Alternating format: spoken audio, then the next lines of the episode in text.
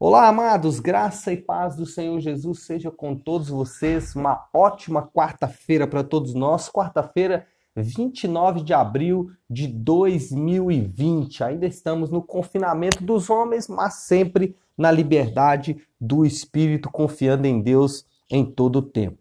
Pessoal, vamos na sequência ao nosso devocional no livro de Neemias. Hoje nós vamos falar do capítulo 9 de Neemias e o tema hoje é paciência. Se você se lembrar, estamos estudando aí o livro de Neemias e fazendo um devocional direcionado para a liderança. Neemias é, era um, grande executivo do império que foi chamado por Deus para é, cooperar na reconstrução da nação de Israel, em específico da cidade de Jerusalém e também de Judá.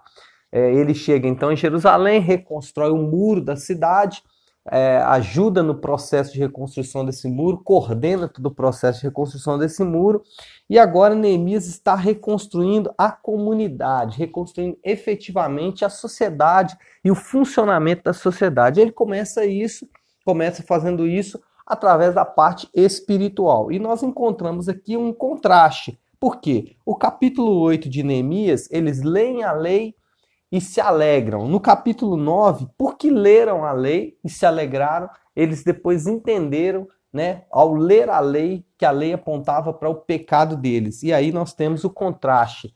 Capítulo 8, lei e alegria, e é interessante que a alegria é causada por uma ordem, né? Eles falam, vocês têm que se alegrar por quê? Porque hoje é o dia do Senhor. E no capítulo 9 nós vamos ver um contraste, pecado e choro. Agora, o que me chamou a atenção ao ler esse capítulo 9 de Neemias foi que é, eles fazem ali uma espécie de retrospectiva da história de Israel. É, desde Abraão né, até a ida para o Egito, a saída do Egito, a fundação do Estado, a, a, a conquista da Terra Prometida, a fundação do Estado, a monarquia, e eles vão fazendo ali uma retrospectiva. Em todo o tempo que a gente percebe é uma grande paciência de Deus. Por quê?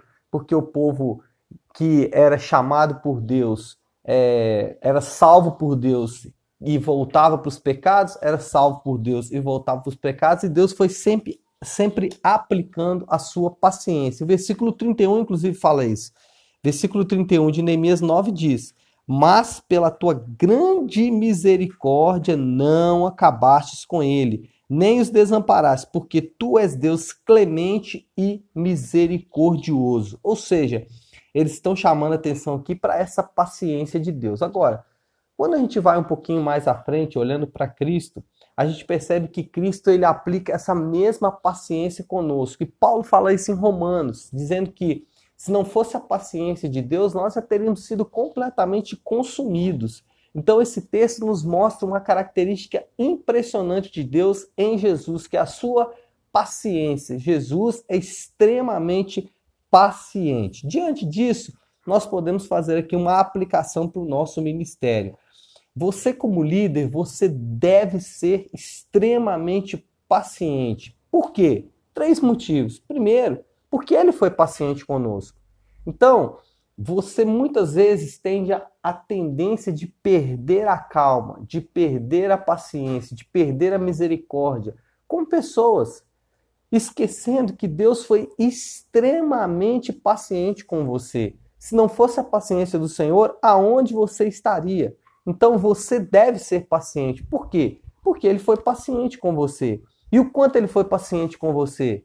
É importante você perguntar isso o quanto ele é, esperou a, com tranquilidade, procurou atender os seus anseios. Várias vezes, portanto, você deve ser paciente porque ele foi paciente com você.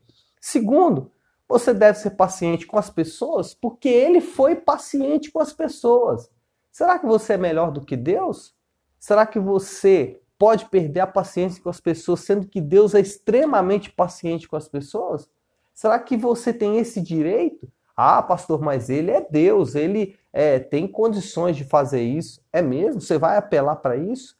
Essa não é a desculpa, amados. Deus, ele foi extremamente paciente com as pessoas, esperando que nós, o mínimo que possamos fazer é ser também pacientes com as pessoas.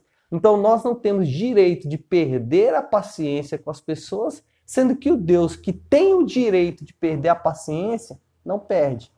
Então, percebe a nossa incoerência? Nós perdemos a paciência com pessoas que Deus não perde a paciência, sendo que ele sim teria o direito de perder a paciência.